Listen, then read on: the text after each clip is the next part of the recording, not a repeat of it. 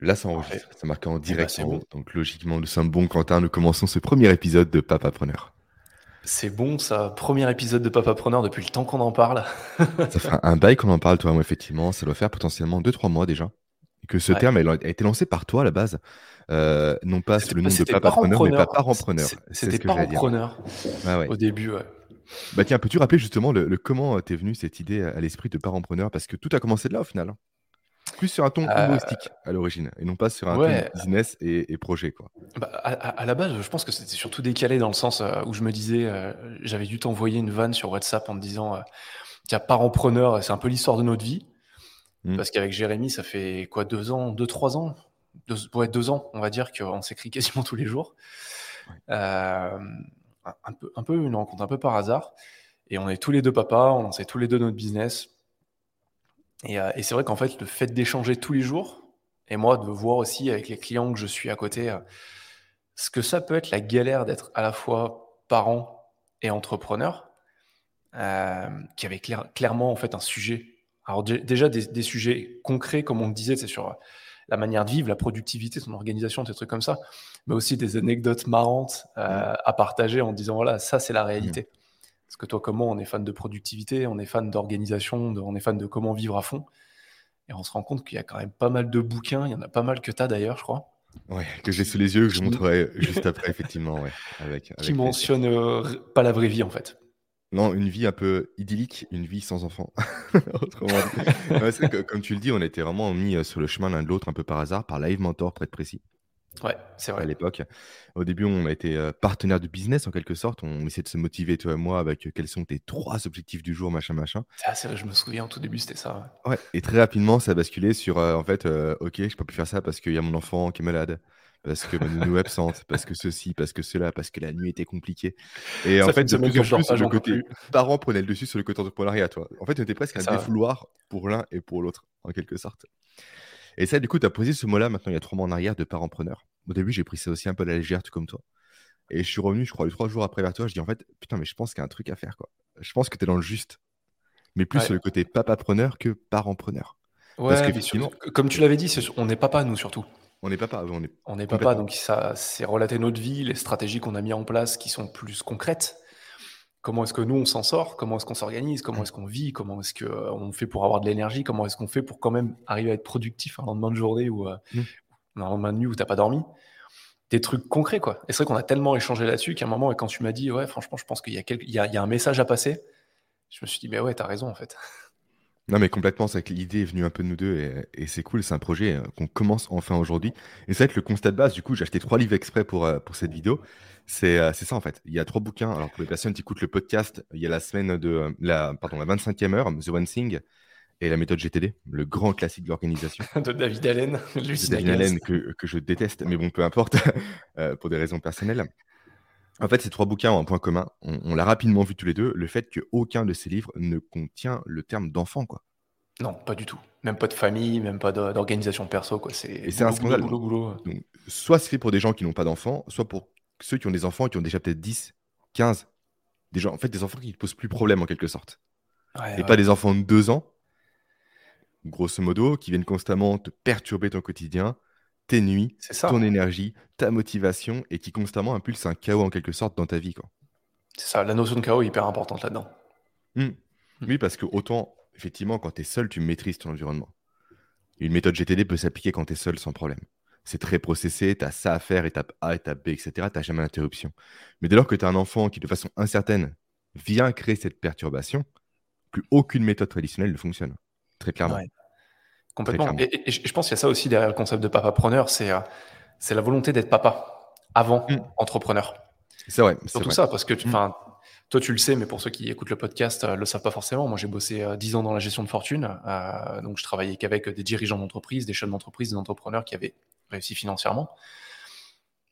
Et moi, le constat, il m'a pas forcément fait rêver. Quoi. Il n'y en avait pas énormément qui avaient une vraie vie de famille, qui étaient mmh présents pour leurs enfants. Pas au sens euh, comme, euh, on va dire, présent euh, tous les matins, tous les midis, tous les soirs, mais dans le sens vraiment présent qualitativement. Et, nous, c'était notre volonté dès le début. On s'est dit, on veut faire croître nos business, toi sur le côté formation, moi sur le côté coaching.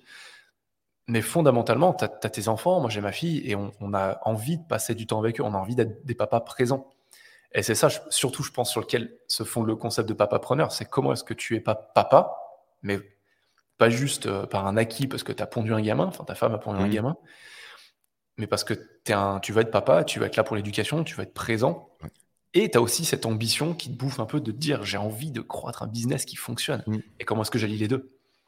C'est vrai qu'on est passé par là, toi et moi. Euh, en tout cas, je parle plus pour moi que pour toi. Tu, confirmeras ou tu infirmeras après. Euh, au début, effectivement, je pensais constamment au business quand mon enfant est né. Ah Mais vraiment constamment. Et au final, en fait, je pensais constamment au business quand j'étais avec mon fils mmh et constamment à mon fils quand je bossais.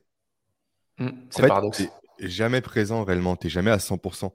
Tu n'es jamais vraiment soit ton fils, soit ton business. Du coup, ça fait quoi Déjà, ça crée de la frustration? Parce que constamment tu rumines de ne pas faire ce que tu veux faire et ce à quoi tu penses. Et en plus, ça crée très clairement une baisse de productivité quand on parle pro et une baisse de relation avec ton enfant quand on parle plus perso. Complètement. C'est un vrai constat que j'ai fait, quoi. Et j'en ai souffert. Euh, et avec le recul, en fait, je me dis pourquoi tu t'es infligé ça, quoi? Ouais. Tu, parlais de la notion de chaos tout à l'heure et j'ai pas mal réfléchi à ça parce que moi c'était un peu le même, euh, le, même process. Moi, tu vois, pour l'histoire, pour euh, quand j'ai lancé mon entreprise, j'ai déposé les statuts euh, à la Chambre de commerce de Lille à l'époque, quand j'habitais encore Lille. Le deal avec ma femme, c'était de se dire je lance ma boîte, tu me laisses un an, et dans un an, on parle de faire un enfant. J'avais 30 ans, je crois. Et le truc, c'est que 15 jours après, elle m'annonce qu'elle était enceinte. Et là, tu te dis effectivement, la vie, c'est le chaos. Il n'y a jamais rien qui se passe comme prévu. Et donc, au final, quand tu commences à, passer l'inertie des six premiers mois de création de ton business, voilà, tu deviens papa. Et, là, tu es à fond dans ce que tu as toujours voulu faire, c'est-à-dire créer une boîte. Et tu étais décidé, tu le savais. Un, enfant, tu jamais trop décidé à 100% quand tu le lances. Ça, on en parler, ça c'est clair. Du rôle, le, rapport entre la naissance et la paternité versus la maternité. Ouais, parce que nous, nous on l'a pas dans le ventre. On n'a pas les moi, changements tu deviens père quand l'enfant naît et non pas quand il est dans le ventre de la femme. En tout cas, c'est comme ça, que moi, je l'ai vécu. Euh, et, et, par rapport au changement dont tu parles, pendant longtemps, euh, moi, tu vois, je me levais, c'était. Je me suis jamais levé trop, trop tôt, mais euh, je me levais, c'était 6h, 6h30. c'est peut-être tôt pour certaines personnes, mais c'est pas non plus 4h30, 5h. Mais je me levais, je méditais, je faisais un peu de sport, j'écrivais, je lisais, c'était ma routine. Et ma routine pendant des années. Ah Une routine sur laquelle j'étais hyper, hyper ancré. Et en fait, je pense que c'est ça la, plus grosse tension après euh, post-rationalisation sur laquelle j'ai mis du temps, tu vois, à grandir. Genre peut-être deux ans après d'accepter que le chaos mmh. est là, d'accepter que c'est plus moi qui gère le temps, d'accepter que ma routine, elle était peut-être bien quand j'étais, euh, euh, on va dire, célibataire, sans enfant, ou même en couple, parce que ça faisait déjà 8-9 ans que j'étais en couple, mais que j'avais pas d'enfant, et que quand il y a un enfant, eh ben, la réalité, c'est que c'est plus toi le boss, quoi tu gères plus ton temps comme tu veux. Tu as, as, des rythmes. Au début, c'est les biberons, c'est les nuits, les réveils, puis après, c'est la crèche euh, ou la nounou. Tu as des heures qui sont différentes. Moi, mes pics de productivité, c'était le matin et la fin de journée. Bah, quand tu deviens papa, euh, tu dois gérer les choses différemment parce que le matin, souvent, c'est la préparation pour la journée et la fin de journée, tu es avec ton gosse. quoi. Mmh. Complètement. Et euh, moi aussi, qui étais très routinier avant. Moi, je me levais à 5h du matin, voire 14h50. J'étais très matinal avant. Je ah, commençais par lire une demi-heure. Le lion. c'est ça, profil le lion. On aura l'occasion d'en parler, je pense, à, l'occasion. Et après, c'était sport. Sport, je pense, 5 euh, à 6 jours euh, sur 7. Mmh. musculation à salle, etc. Après, j'allais au travail parce que j'étais encore salarié à l'époque. Moi, j'ai quitté mon job avec un enfant en bas âge. Toi, du coup, tu l'as fait quasiment parallèle en quelque sorte, d'après ce que j'ai compris. C'est ça. Et euh, effectivement, l'arrivée de mon premier fils, Nathan, au début, j'ai un peu fait l'aveugle par rapport à ça. J'ai continué à maintenir mon rythme. Me lever à 5 heures, etc. Machin, machin. C'est ça, c'est ça. Et au bout de, en fait, je, vais y arriver, je vais y sur la corde qu'au final, non, en fait. Juste, il n'y avait pas cette notion d'acceptation. C'est un message, je pense, qui est important à, faire passer aussi par rapport à la, la communauté qu'on va se construire, j'espère, toi et moi, à savoir cette notion, ça a changé. Il faut l'accepter. Parce que plus on va se confronter à un non-changement qu'on a dans notre esprit, plus la descente va être compliquée, plus les conséquences vont être compliquées aussi. Moi, j'en ai très clairement souffert, pas à l'instant T, parce qu'à nouveau, j'avais encore mon rythme, j'étais super bien, toi. Mais quelques mois après, quand tout ça s'est arrêté, quand ça a craqué en termes d'énergie, de concentration, de productivité, de, bah, de tout, en fait, tout a chuté d'un coup, quoi. Ouais. Donc, euh, ouais, c'est vraiment un message fort à faire passer, c'est juste, la vie n'est plus pareille. Ça, maintenant, on le sait, maintenant, on met ça de côté, quoi. Et comment on avance Mais, et, tu te rends compte qu'il y en a qui luttent pendant longtemps, quoi. Ouais. Euh, moi, pareil, hein, la, porte du saloon, je me la suis pris à l'aller, au retour. Euh, Belle pareil, comme, ouais, je l'aime bien. Elle, elle, est visuelle. Euh, j'étais comme toi pendant longtemps, j'ai lutté, je pense, jusqu'à ces un an, un an et demi. Jusqu'à un an, un an et demi d'Emilia. Et, et en fait, il y a eu le Covid. Pour moi, le Covid, ça a été un peu un soulagement parce que la première année, j'étais, j'étais consultant au début quand j'ai lancé ma boîte mmh pour des banques privées, surtout un aspect communication et marketing. J'étais tout le temps, tout le temps, tout le temps, tout le temps en déplacement. Donc euh, pour moi, le Covid, ça a été une grosse opportunité parce que j'étais content, parce que je, voulais arrêter mon activité de consulting. J'en avais marre des déplacements, d'être tout le temps, euh, de pas l'avoir grandir de semaine en semaine en fait. Et, euh, avec Apple, je me souviens qu'on a acheté un appartement deux jours avant le, confinement. J'avais prévu que ce soit des artisans qui le refassent, et au final, c'est moi qui me suis tout tapé. Alors ça a été hyper frustrant parce que j'avais plein d'idées de business, mais j'ai été les mains dans le plâtre à, poncer les murs, faire de l'enduit, poser du parquet, changer la cuisine, la salle de bain et j'en passe, bref. Un truc en plus je me voyais pas faire de ma vie, parce que c'est quelque chose que je déteste faire. Enfin, je détestais faire, j'ai appris à aimer. Mais, euh, mais tout ça, tu vois, je faisais les travaux, le soir, ben, je devais passer du temps avec ma fille, mais sauf qu'au final, je voulais pas que mon business crève, littéralement. Donc je bossais. Le matin, j'essayais de bosser avant de partir, et j'étais à garder ma routine tous les soirs, je m'infligeais 150 burpees minimum si je faisais pas de séance de sport. Sachant que j'avais fait une journée sur le chantier, mhm. à poncer dans la poussière, les machins. Et j'étais omnubilé par ça, de me dire non, t'as ta routine, c'est du sport tous les jours, t'en fais plus que t'as deux ans, et la vie c'est comme ça. C'était un guerrier. J'étais dans cette, vraiment cette vision de guerrier. Et jusqu'au jour, je me souviendrai toujours, hein, euh, j'ai fait un burn-out, clairement. Parce qu'en plus, je me souviens en parler, je passais une certification de prépa mentale. Euh, pour, le kiff, hein, c'était pas du tout professionnel. Et, je me souviendrai toujours un soir arrivé chez mes beaux-parents, parce que vu que je refaisais mon appart, je vivais chez mes beaux-parents pour le, pour le confinement, et de me retrouver à pleurer comme un con. C'est l'image du film hollywoodien, le mec qui rentre chez lui, qui n'y arrive pas, qui pleure, qui est sous des trompes d'eau en train de pleurer, c'était moi. Et je suis resté une heure dans le portail de chez mes beaux-parents à pleurer. Et genre, je n'arrivais plus à bouger, plus à rentrer, je voulais plus. Et tu hmm. sais que tu te dis, là, je suis allé trop loin. ouais, mécanisme de paralysie du corps. Euh. Ouais, t'as tout qui bloque. T'as ton cerveau, t'es es, dans le brouillard total. Tu sais plus ce que tu fais, tu sais plus pourquoi tu le fais, tu sais plus ce que tu dois faire. Euh, et, effectivement, je pense que tout vient de cette lutte, en fait. De refuser le changement, refuser le chaos, en fait. Et de pas mm. être un surfer, plutôt d'être. Euh, j'ai jeté mon encre à cet endroit précis de la baie, j'aime cet endroit précis de la baie, je ne veux plus jamais bouger. Malgré les tempêtes, le courant, le machin. Mm. Ce qui est complètement con au final. Complètement, mais c'est vrai que nous, malheureusement, on l'a post-rationalisé. Quoi. ne, va pas te blesser, quand en, en plein direct. ça serait dommage. on l'a post-rationalisé. Et du coup, effectivement, le but de ce podcast et, de tout ce qui va arriver avec euh, par la suite, c'est de vous éviter ces erreurs-là, en fait. Complètement. Parce que nous, on a perdu, euh, en fait, un peu sur tous les tableaux, malheureusement. Le tableau de la santé. En tout cas, je parle pour moi encore une fois, parce que j'ai vraiment bousillé mes nuits durant très longtemps à cause de cette volonté de maintenir à nouveau mon rythme plus un enfant qui n'a pas dormi durant deux ans. Donc très clairement, mon fils n'a pas dormi durant deux ans. Donc, euh, et juste après, j'ai eu un deuxième fils. Trois ans et demi, j'y suis toujours. voilà. Et juste après, j'ai eu un, deuxième fils qui, lui, non plus, a du mal à faire ses nuits. Donc, euh, ça, fait mal. Euh, ensuite, sur le plan également du business, parce que je pense que le business ont largement moins croit qu'ils auraient dû le faire à cause de ça. Et aussi sur le plan relationnel avec notre partenaire, je pense. En tout cas, je parle pour moi à l'époque, ça a créé forcément des tensions parce que tu penses au boulot, etc., machin, machin. Et également au niveau presque parentalité, parce qu'au début, moi, avec mon fils, la relation n'était pas très bonne. Quoi. Alors, dire ça avec un enfant de un an, c'est bizarre, mais c'était le cas. Mmh. Et je vois très clairement un lien avec le recul entre cette notion de constamment en train de penser au travail quand j'étais avec lui et penser à lui quand j'étais au travail. Il y a un lien. Et donc, l'idée, c'est de vous éviter ça, en fait, simplement. Quoi. Parce que tu ferais, les, tu les choses différemment aujourd'hui? J'ai fait les choses différemment j'ai eu l'opportunité d'avoir un deuxième enfant et j'ai fait les choses différemment. Et j'ai très clairement vu la différence, ne serait-ce qu'en termes de relation. Après, le contexte n'est pas le même, chaque enfant est différent, il y a plusieurs éléments à prendre en compte.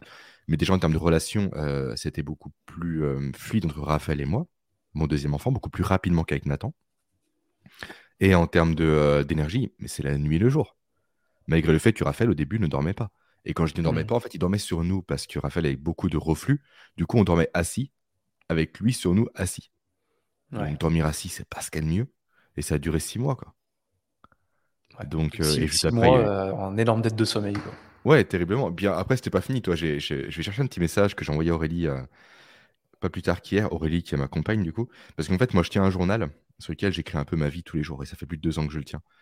Et là, j'ai envoyé un, extrait du passage qui date d'il y a un an en arrière. Et euh, franchement, alors, je sais pas si je peux tout avoir, mais grosso modo, si je résume, je vais pas tout lire stricto sensus, mais j'enchaîne entre Raphaël malade. Je vais dans la chambre, il a fait caca. Je le porte, je change les draps. Je change lui. Il vomit dans le lit. Je le renlève. Je le rechange. Je tourne le lit. Il revomit dans le lit. Ça, quatre fois de suite au total. Je me couche 5h30 du matin. Une demi-heure après, mon plus grand arrive en pleine forme dans la chambre pour me réveiller. Et toi, c'était ça durant des années et des années et des mois et des mois, quoi. Mais, mais grâce aux, éléments que j'ai mis en place en termes de plus m'écouter, de plus également faire ce deuil en quelque sorte de la vie d'avant, parce que c'est un deuil. Hein. On va pas se mentir, c'est un véritable deuil complètement. On passe par les phases mmh. du deuil, c'est un deuil. C'est terrible, on peut être accompagné, mais ça reste un deuil. J'ai accepté beaucoup plus facilement, beaucoup plus rapidement avec l'arrivée de Raphaël, et ça a été mieux. Quoi. Je me suis remis plus facilement, et j'ai moins de dettes mmh. aujourd'hui. On va, on va, beaucoup parler aussi de cette notion d'acceptation.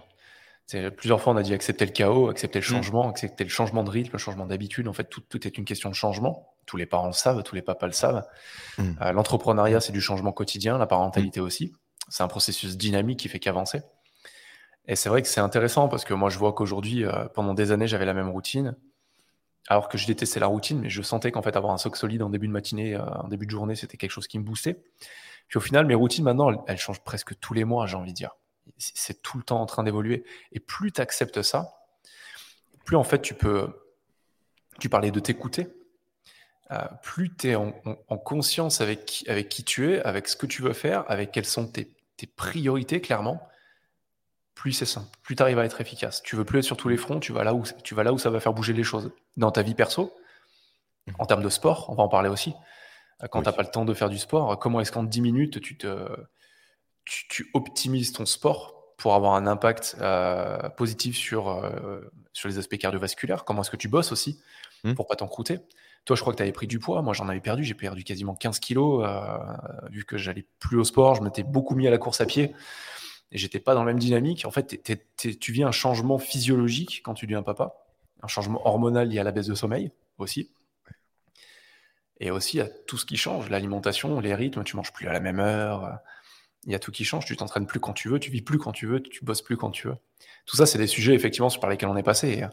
Ça passe par l'organisation, par la gestion de son énergie, par aussi apprendre à se concentrer hyper rapidement. Cette notion de flow, elle devient hyper intéressante et te dire mhm. comment est-ce que j'arrive à rentrer en flow en quelques minutes? Comment je peux saisir la moindre fenêtre de tir en fait? C'est exactement ça. Te dire aujourd'hui j'ai une heure, toi en ce moment, euh, je sais que dernièrement tu es vraiment passé par ça, te dire j'ai une heure pour bosser. Comment est-ce que je fais pour faire entre pas tout ce que j'ai à faire en une heure, mais à faire ce que j'aurais peut-être mis deux jours à faire en une heure. Et c'est mhm. carrément possible du moment où tu t'organises bien et que tu cibles bien et que tu es bien organisé, et toi en plus, tu as plein d'outils d'automation, d'automation, d'automatisation que tu utilises plus que moi. Mais euh, mais il y a plein de choses à mettre en place, effectivement, qui ne sont pas dans les livres de développement personnel, d'organisation et compagnie. Mais c'est vrai que j'en parle souvent sur mon, autre podcast de, de ces livres-là. En fait, aujourd'hui, la productivité, on va pas se le cacher, c'est avant tout un business d'une part, et d'autre part, les méthodes de productivité qu'on nous vend sont avant tout les méthodes d'organisation ils n'ont pas de productivité. Moi, de mon côté, j'ai mis en place une équation, c'est que la productivité, c'est certes l'organisation, mais fois l'énergie et fois la concentration. C'est ça. Parce qu'être organisé, mais être fatigué et ne pas être concentré, en fait, bah, c'est bien beau t'organiser, mais tu ne feras rien. Et surtout, en fait, je trouve qu'on arrive dans une guerre actuellement de la productivité, où les acteurs de cette guerre-là n'ont pas d'autre idée à l'esprit que de rajouter des couches et des couches et des couches et des couches supplémentaires à leur protocole. Et ça, c'est mmh. bien beau à nouveau quand tu aimes les choses complexes, quand tu as du temps devant toi ou quand tu es salarié salarié, c'est cool, effectivement. Tu as un cadre, etc., qui peut te permettre effectivement d'avoir un sas de décompression par rapport à tes enfants aussi. Ouais. Ça, on peut le dire parce que c'est vrai. Et euh, par contre, quand entrepreneur, avoir un outil qui fait tout et qui rajoute 1000 couches, ça complexifie tellement de passage à l'action. L'initiation de la tâche, quand tu as malheureusement très peu de temps, qu'au final, tu fais rien. C'est ça. Et en plus, ça, comment dire, ça oblige presque en quelque sorte, ça conditionne le cerveau également à vouloir faire beaucoup de choses. Or que l'erreur première quand on est papa, et entrepreneur en même temps, c'est de vouloir tout faire comme avant. On ne peut pas accomplir autant de choses qu'avant. Il faut apprendre, ça fait très stéréotypé ce que je veux dire, mais à repérer le 20-80. C'est mmh. vrai. Cette méthode, tout le monde la connaît, personne ne l'applique. Ou personne ne sait l'appliquer. Et je dirais même plus, c'est quasiment en fait le 20% des 20%. Exactement. Vraiment, l'objectif unique par jour qui répond aux objectifs de la semaine. Pas 10 buts, un seul but. On le fait bien. Et on est satisfait de ça, quoi. C'est peut-être le seul truc d'ailleurs que tu as montré le bouquin, The One Thing. Euh, le seul truc que j'ai retiré, c'est qu'effectivement, il y a des jours, tu dois te concentrer sur The One Thing et, vraiment l'isoler. Et euh, tu parles des, des, 20%, des 20%, euh, c'est ultra vrai. Je pense que pour, tu vois, on peut synthétiser ce premier épisode là-dessus, c'est que nous, ce qu'on veut vous partager à travers le podcast, à travers la newsletter, je pense qu'on mettra en place a priori, mmh c'est ça. C'est de se dire comment est-ce que vous pouvez gagner du temps euh, en bossant sur différents cadres. Moi, j'avais des clients qui venaient bosser avec moi sur la gestion du temps, en me disant il faut que j'améliore la gestion de mon temps. Mais il ne faut pas oublier que le temps, c'est juste du mouvement, en fait. Et la question, c'est qu'est-ce que tu fais avec ce mouvement? Et hum, tout le monde fait reposer la, productivité. Beaucoup de livres font, reposer la productivité sur cette, euh, cette, notion de gestion du temps. Mais comme tu le dis, euh, il y a le niveau d'énergie qui est important, il y a le niveau de focus qui est important. Il y a, on parle beaucoup de mindset, la transcription littérale, c'est état d'esprit. Moi, j'aime pas. Je préfère parler de configuration d'esprit parce qu'un état, chimiquement, c'est quelque chose de stable. Alors que je préfère parler de configuration parce que justement, c'est quelque chose que tu peux modifier. C'est mhm. déjà plus positif en termes, en termes de mots, en termes de, linguistique. Mais vraiment, si tu bosses sur ton attitude, sur ton focus, sur ton niveau d'énergie, la gestion du temps, elle devient assez, logique derrière. Parce que mhm. tu gères une énergie, tu gères une émotion, tu te gères toi-même, plutôt que gérer un agenda et un, tableau Excel. C'est important, mais, euh, mais ce n'est pas le nerf de la guerre, contrairement à ce que beaucoup de personnes pensent. Quoi. Euh, les, techniques de productivité en mode millefeuille dont tu parles sont, sont assez dingues. Euh, tiens, d'ailleurs, pour conclure cet épisode, j'aimerais bien euh, enfoncer une première porte, si tu le veux. Ah bah vas-y, moi j'adore les portes enfoncées, donc euh, tu peux très clairement y aller.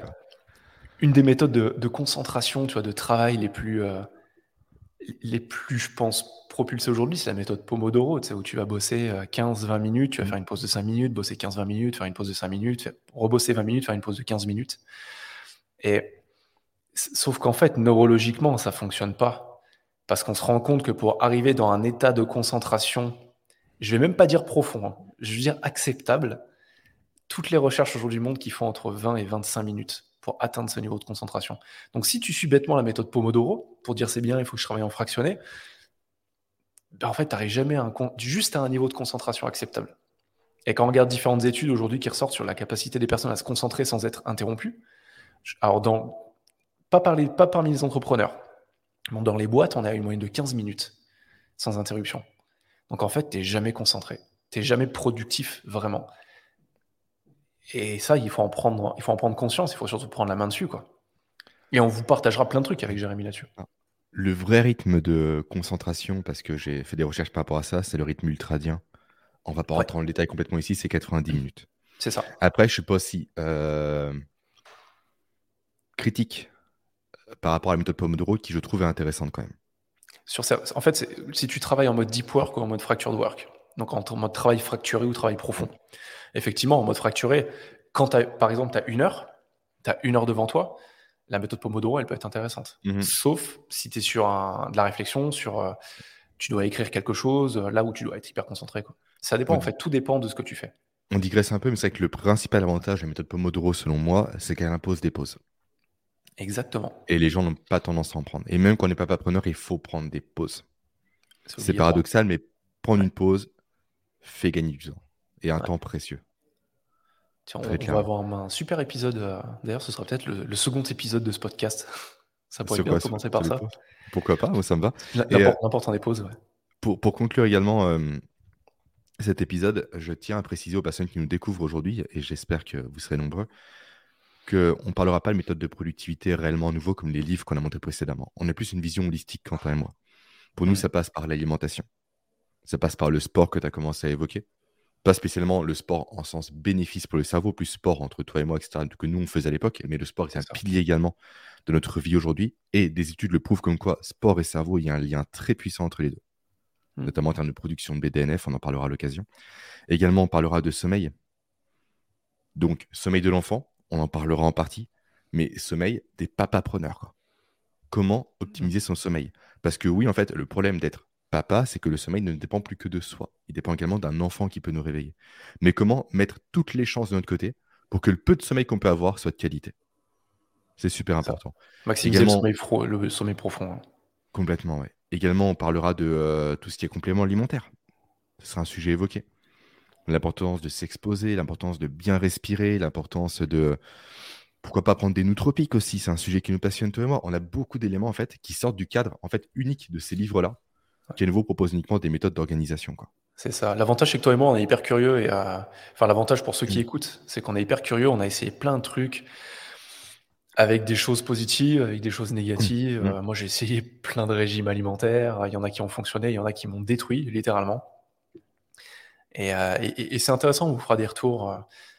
Ce sera comme le dit Jérémy, on a plus une vision holistique des choses. C'est d'ailleurs pour ça qu'on s'est dit, tiens, on va lancer ce podcast. Parce mm. qu'en fait, euh, on n'est pas des ayatollahs, mais par contre, on peut vous parler de beaucoup de sujets.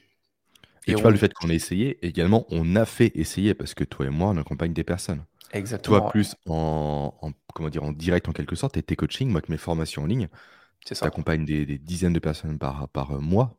Et moi, j'ai formé plus de 1500 personnes, avec des méthodes dont on va parler, encore une fois, dans ce podcast-là mais adapté cette fois-ci non pas à un public normal entre guillemets, mais un public de papa-preneur avec les comment dire les inconvénients que ça. Est-ce qu'on peut parler d'avantages Je ne sais pas. Mais il y a des inconvénients et on va voir comment justement les effacer au maximum. Complètement. C'est une belle manière de, conclure ce podcast, je pense. En tout cas, c'est un chouette premier épisode. J'espère que, que, ça mettra l'eau à la bouche pour la suite de ceux qui nous écoutent. En tout cas, n'hésitez pas voilà, à commenter l'épisode sur euh, les différents euh, sites de podcast si vous l'écoutez uniquement ou sur YouTube potentiellement si vous le regardez. Ouais. Et dites-nous, dites-nous en commentaire s'il y a des sujets, s'il y a des problématiques que vous traversez. Des questions, des doutes. Euh, comme Jérémy l'a dit, Jérémy, sa spécialité, c'est, c'est vraiment comment améliorer sa performance au niveau grâce aux neurosciences. Mmh. Il est très, très, très calé là-dessus. Moi, c'est c'est sur un autre sujet. Euh, j'accompagne des, entrepreneurs sur euh, plus leur état d'esprit, mais, de manière beaucoup plus générale sur euh, comment est-ce qu'ils peuvent, comment est-ce qu'en travaillant sur eux-mêmes, ils peuvent impacter positivement leur vie professionnelle. moins technique, mais avec une approche différente. Et l'avantage, c'est qu'on a nos vies personnelles qu'on peut vous apporter, mais on est surtout là pour partager nos vies professionnelles, les, différentes casseroles qu'on traîne, celles dont on s'est débarrassé, celles sur lesquelles on galère toujours.